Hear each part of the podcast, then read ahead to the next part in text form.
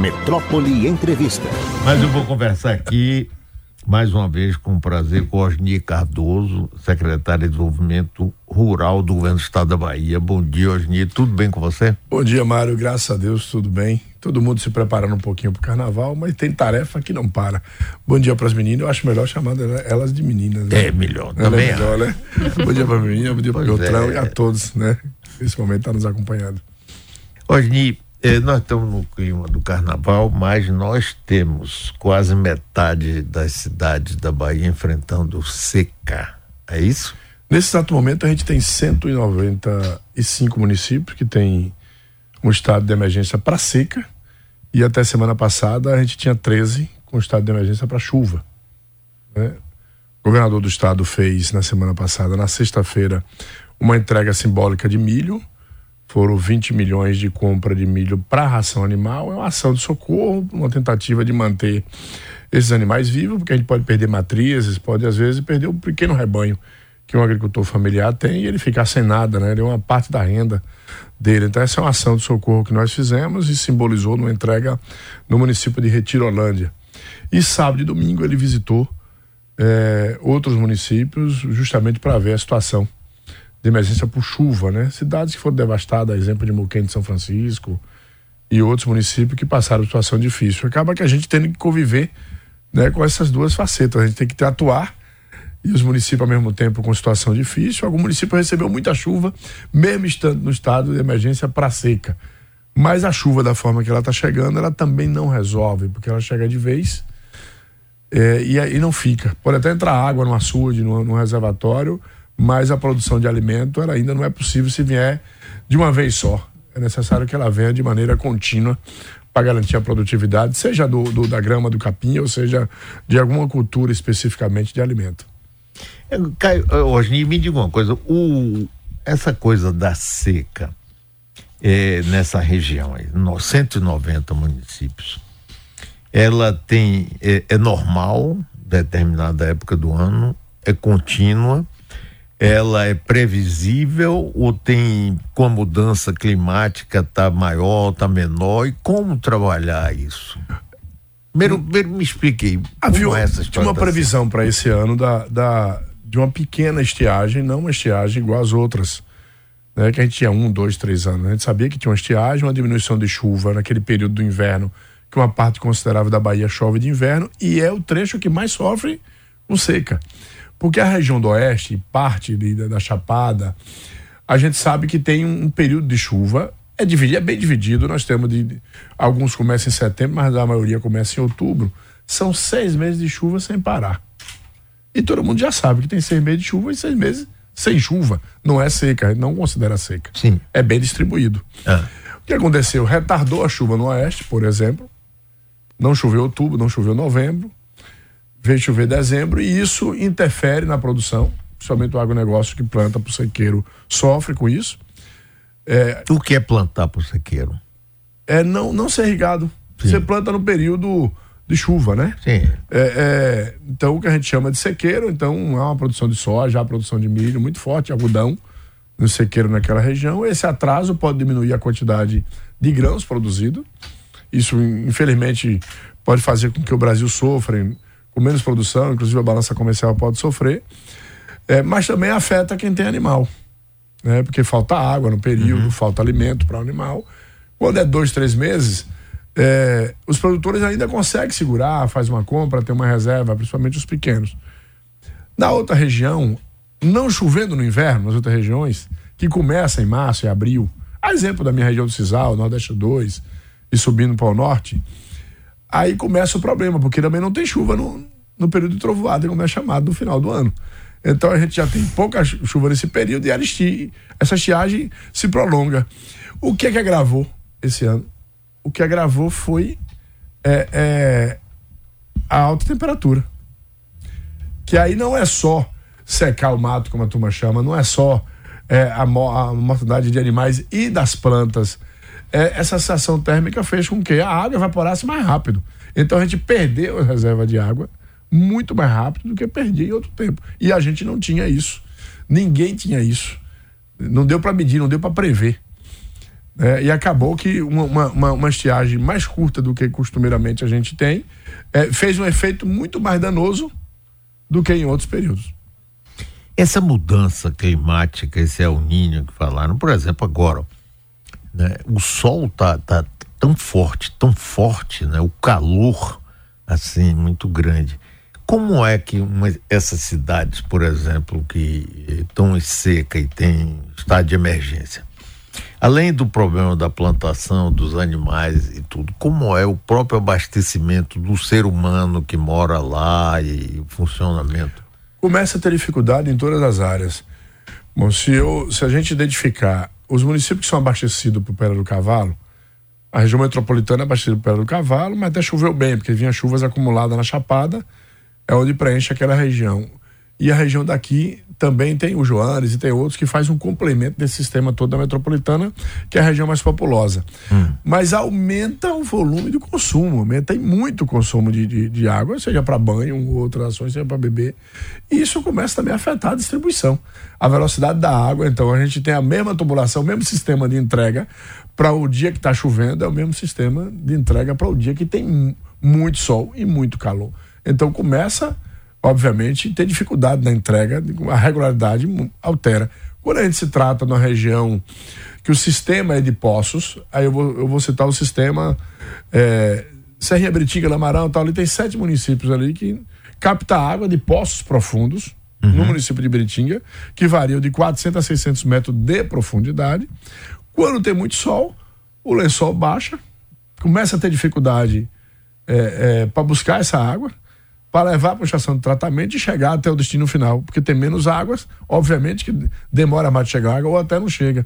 E ao mesmo tempo a gente ainda sofreu, a Coelba disse que não, mas eu tô, sou testemunha que é real e ainda tem uma dificuldade porque a Coelba não entrega a energia é, o suficiente é, para poder fazer buscar fazer essa captação de água que é, é pós-profundo e requer um volume alto, é tanto que a, a, a Embasa teve que colocar é, é, é, um sistema alternativo de geradores para jogar água para cima no, no, no popular, para puxar essa água é, de baixo para cima para jogar no sistema, porque estava faltando água.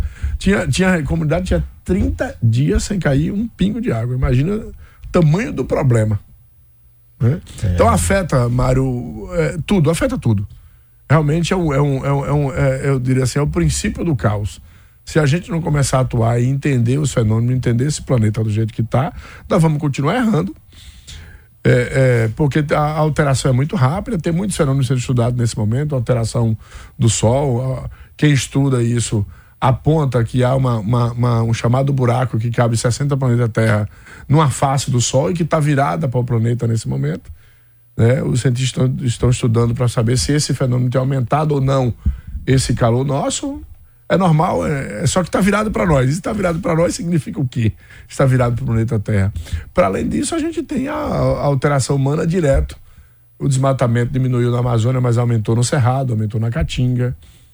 É, então, assim, tem muito o que fazer, tem que mudar a, matriz produtiva, é, tem que mudar a forma de se alimentar, porque se eu não mudo a minha forma de alimentar, quem está lá no campo produzindo vai continuar produzindo a partir do que eu consumo. Então, se a gente quer ainda manter esse planeta em pé por mais tempo, ou que a convivência de todo mundo que está no planeta seja melhor, a gente também tem que repensar é, é, os hábitos, que senão também a gente não vai alterar o momento que a gente está passando. E outros momentos igual a esse virão e, segundo cientistas, poderão inclusive ser piores.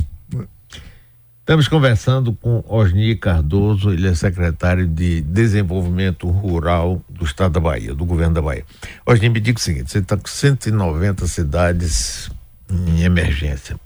Qual é o tipo de apoio, qual é o tipo de trabalho que você, o governo do Estado, faz nessas cidades? Há um mês e meio atrás, mais ou menos, nosso governador sentou todo o secretariado, chamou. É, o representante dos prefeitos e lançou um programa só do estado da Bahia em torno de 450 milhões de reais eh, de ação de convivência direta e emergencial. De carro-pipa a perfuração de poços, a, a, a milho para ração animal. E elas começaram, obviamente, dentro do, do, do, do, rito da lei brasileira. Nós avançamos o máximo que a gente pôde com entrega de, de milho para alimentação animal Fizemos vários convênios com o consórcio de limpeza de aguada para aumentar a reserva do que a gente chama de tanque, de represa, no interior, como também fizemos convênios para é, instalação de poços. A gente identificou que pela Bahia tem muitos poços perfurados, seja pela SERB, seja por particulares, prefeitura, que não foram instalados. E que tem água. Algumas servem para consumo humano e animal, outras só para animal. E a gente precisa jogar essa água para cima. Nós fizemos um convênio iniciando pela Chapada, que tem um volume de poços cristalinos de 60, 80 metros de profundidade, que é possível fazer com o sistema solar e a gente acabou colocando placas solares para jogar essa água para cima para fazer uma, uma ação de socorro. Então há um volume de ações, compra de cesta básicas, porque cada região, é, Mário, tem uma peculiaridade. Tem lugar que falta alimentação humana precisa chegar e está muito ruim. Tem lugar que o problema é alimentação animal e precisa chegar. Tem lugar que é água para o consumo humano. Então cada ação ela tem que ser cirúrgica. Infelizmente, nenhuma delas, por mais que a gente coloque quase meio bilhão só do estado da Bahia, ela é o suficiente e nem chega perto para atender o tamanho do flagelo. Em alguns lugares falta tudo ao mesmo tempo. E a Defesa Civil tem que chegar acompanhando junto com o município para poder minimamente manter as pessoas ali, manter a, é, é, a segurança alimentar daquelas pessoas ou dos animais.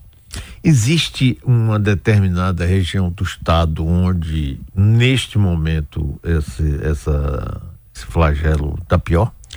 Olha, hoje a gente teve basicamente uma chuva meio que universal no estado, né? Alguns com bastante enchente, outros com menos.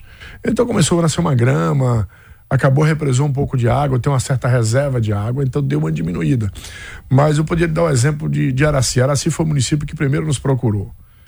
É, quando Araci nos procurou, o estado da Bahia ainda não estava reclamando, mas a gente já tinha 500 animais caprino ovino mortos e a principal atividade do pessoal era juntar, infelizmente, ossos na roça para tirar da roça, é, para não ficar perto dos outros animais e nem daquele um assentamento específico que tinha na comunidade rural. Então não tinha água para nada. Qual foi a ação de socorro que nós fizemos? Conversamos com o Leonardo da, da Embasa e próximo a esse assentamento é, tinha uma grande adutora de água que levava água para a região de Santa Luz ali por dentro. E eles abriram fizeram uma exceção de abrir uma tubulação grande, porque não é normal, porque isso dá descontinuidade, para atender aquela comunidade, atender aquelas pessoas no ação de socorro. Mas eu estou falando isso de seis, oito meses atrás, e recentemente o pessoal tinha dito que tinha perdido quase todos os animais. Então nós estamos fazendo, infelizmente, o que isso atrai para nós é uma, é uma miséria absoluta com aquelas pessoas que estavam no campo e que não estava, não estava assim. Então bastou seis meses de seca para as pessoas perderem a principal fonte de renda e de alimento que eles tinham. É, rapaz. E, e, e, em função dessa mudança da mudança climática, você acha que isso persiste ainda por algum tempo? Olha, o que aponta a ciência é que isso vai persistir por um longo tempo. É, a gente tem que cada vez mais estudando para as ações nossas ser mais eficazes possível. O, o recurso que a gente tem disponibilizado para isso é ser um, melhor utilizado, porque o dinheiro não dá para tudo quando você tem situações como essa. É, e como eu te falei, a gente começar a debater outras alternativas. É, nós somos um estado que produz muito gado e produz muito caprino e ovino. Hum. São animais que ao mesmo tempo poluem. Né? 74% da população brasileira é da ruminação animal. É, e a gente ainda não buscou outra alternativa. E muitos ainda acham que a única solução para criar esses animais ainda é pastagem. E a gente precisa se reinventar cada vez mais, porque a solução de pastagem também tem desmatamento. Não há pastagem ainda no modelo sem desmatar, sem acabar com fonte, sem pisotear chão. E quando a gente vai pisoteando o chão, a água bate, escorre, aumenta inclusive o, o problema dos rios que enche muito mais rápido e a gente não, não recebe água no subsolo quando o chão está desse jeito. Então tem que ter alteração na forma de se alimentar, para começar a pensar em pastagem aérea. A exemplo do que o bode faz. O bode não precisa de capim, né? Não sabia não qual não, é. Não, ele se alimenta de, de, de, de, folhas, seja secas ou verdes, dependendo da planta, sobra em árvore. Então, se você for numa caatinga de uauá, é, de Monte Santo, você vai perceber que bode não precisa. A ovelha já precisa de mais capim, o gado precisa de capim. Abraão conhecia é. um bode famoso. Sim, sim, um bode treinado. O pessoal não acredita, mas é verdade. Esse então, bode criado história na, aqui pro nosso na Cratinga, né? Bom, o doutor Mário trabalhava na Band, tinha um funcionário lá que tinha um bode que não perdia o programa. Um dia ele vai trabalhar e leva esse bode. E quem lá. que vai trabalhar? O funcionário, funcionário, ou o bode? O, bode ficou esperando ah. na carroceria de um carro. Sim. Neste momento, eis que passa o doutor Mário para fazer o seu horário Quando o bode arregalou o olho, não, não perdeu tempo. Mariquete! Esse é o bode da caatinga, come até espinho. Come mesmo, É, come, come mesmo, come. isso é verdade. É. Ó, você conhece a favela? Favela é uma planta é, é, é, de uma resistência incrível, não morre, a planta não morre. E, e dificilmente um ser humano chega perto, tem muito espinho e, e se tocar dói mesmo. Inclusive É. tem um pouquinho de, de, de- de veneno nesse espinho. O bode se alimenta da favela tranquilamente. Sim, mandacaru, tudo. Mandacaru, tudo. Então, é, você pode ver um bode morrer se não tiver água para beber. Mas ele não morre na caatinga, independente da seca, porque ele come, inclusive, é, tudo que cai da árvore, né? Então é um animal mais resiliente, né? Eu diria assim. Mas nós herdamos a cultura, essa cultura da monocultura, nós- nós herdamos desde que os portugueses chegaram aqui. Monocultura de capim, qualquer outro tipo de monocultura. Só que está provado que ela sozinho não funciona. A turma que produz gado não gosta muito da- da- dessa crítica. né? Eu já acho que a gente precisa proteger o máximo de área, produzir água e produzir animal de maneira irrigada numa área menor, porque é possível produzir um- um- um- uma cabeça de gado para um, um, um hectare irrigado. Então, se eu tiver mil hectares, eu posso produzir mil cabeça de gado. Mas tem gente que tem mil cabeça de gado em cinco mil hectares. E acaba desmatando Pra cinco mil poder, sim. hectares para poder alimentar. Então tem muita, um monte de alternativa que a gente precisa começar a pensar. E uma opinião como a sua, Mário, ah, ah, uma opinião de de uma região consumidora como essa é importante. Como é que eu ajudo a, a melhorar esse planeta, a melhorar a caatinga, a melhorar as matas?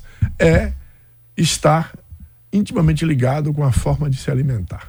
É, mas eu concordo inteiramente com você. Mas você sabe que eu acho que também é fundamental e é bom você falar isso, é a gente conhecer mais esse tipo de problema. Porque você acha que a grande, vamos supor, a grande maioria dos moradores aqui de Salvador tem a menor ideia disso. É, não tem, Só quem veio do interior, desse interior onde tem esse tipo de, de, de, de problema ou de solução, conhece. Fora daqui, você vai perguntar aqui qualquer. porque Nunca ouvi falar, nem que bode. Por isso tem aquela expressão, deu um bode. Mas são cerca de 400 mil famílias que estão sofrendo com essa seca? Cerca disso, a gente tem é, alguns em segurança alimentar. O governador está fazendo uma compra de, de cestas básicas para fazer uma, uma, uma ação bem mais cirúrgica. A gente não consegue ser universal nessa ação. Estamos fazendo busca ativa para garantir que todos estejam dentro de algum programa social para ninguém ficar de fora, para não faltar alimento. E ao mesmo tempo a gente está começando a pensar como ter mais reserva de água, porque a água está vindo, chove muito, em dois, três dias, e depois a chuva some, o sol vem forte, bate a seca do mesmo jeito, hum, mata tudo, como eu disse no anterior, fica tudo esturricado, né? Porque não fica uma planta em pé, né? Então a gente precisa trabalhar cada vez mais eh, ações e tecnologia resiliente que sejam capazes eh, de manter o homem e a, e a mulher do campo. A gente, conversando com a Casa Civil, estamos começando a amadu- amadurecer a ideia de uma biofábrica. A gente tem uma biofábrica no sul da Bahia que produz principalmente é, é, é, o cacau. Tanto para entregar para as famílias que não têm condição, como também para vender mais barato e, e incentivar a cultura do cacau. Nós estamos pensando em fazer uma biofábrica só para caatinga as plantas que não morrem, as plantas que alimentam os animais e as plantas frutíferas. Exemplo do umbu, do licuri e outras que conseguem ser resilientes, sobreviver a isso e ao mesmo tempo aumentar a quantidade eh, de, de, de, de área plantada para a gente eh, ir convivendo melhor com, com esses fenômenos que estão vindo e que virão ainda. Até isso se alterar, eu acho que um homem tem que mudar e mudar muito a sua presença no planeta. Valeu, Osni. É sempre muito bom conversar com você. Bom trabalho, parabéns aí. Enfrente isso aí com a firmeza que vocês estão trabalhando. Obrigado pela sua presença. Bom, e você que vai estar no carnaval, eu, eu, Mário não mostrou, mas eu trouxe duas cervejas diferentes aqui para ele da Ah, familiar. aqui já tem cliente. Já tem, né? Mas é porque eu estou fazendo questão de trazer uma cerveja de umbu e uma cerveja de licuri. E por que é importante você conhecer esses produtos? São dois produtos resilientes. Se eu começo a utilizar a cerveja de umbu, eu faço com que o catingueiro entenda que ele precisa preservar o umbu de pé e eu vou plantar mais umbu e eu vou ter mais alimento animal, mais alimento para abelha e eu vou ter menos seca. Se eu, utilizar o do licuri da mesma forma, eu vou manter uma floresta em pé lá na caatinga e aí eu ao mesmo tempo eu estou consumindo, mas eu estou protegendo esse planeta. Mário, muito obrigado e um abraço às meninas e a todos vocês. Valeu.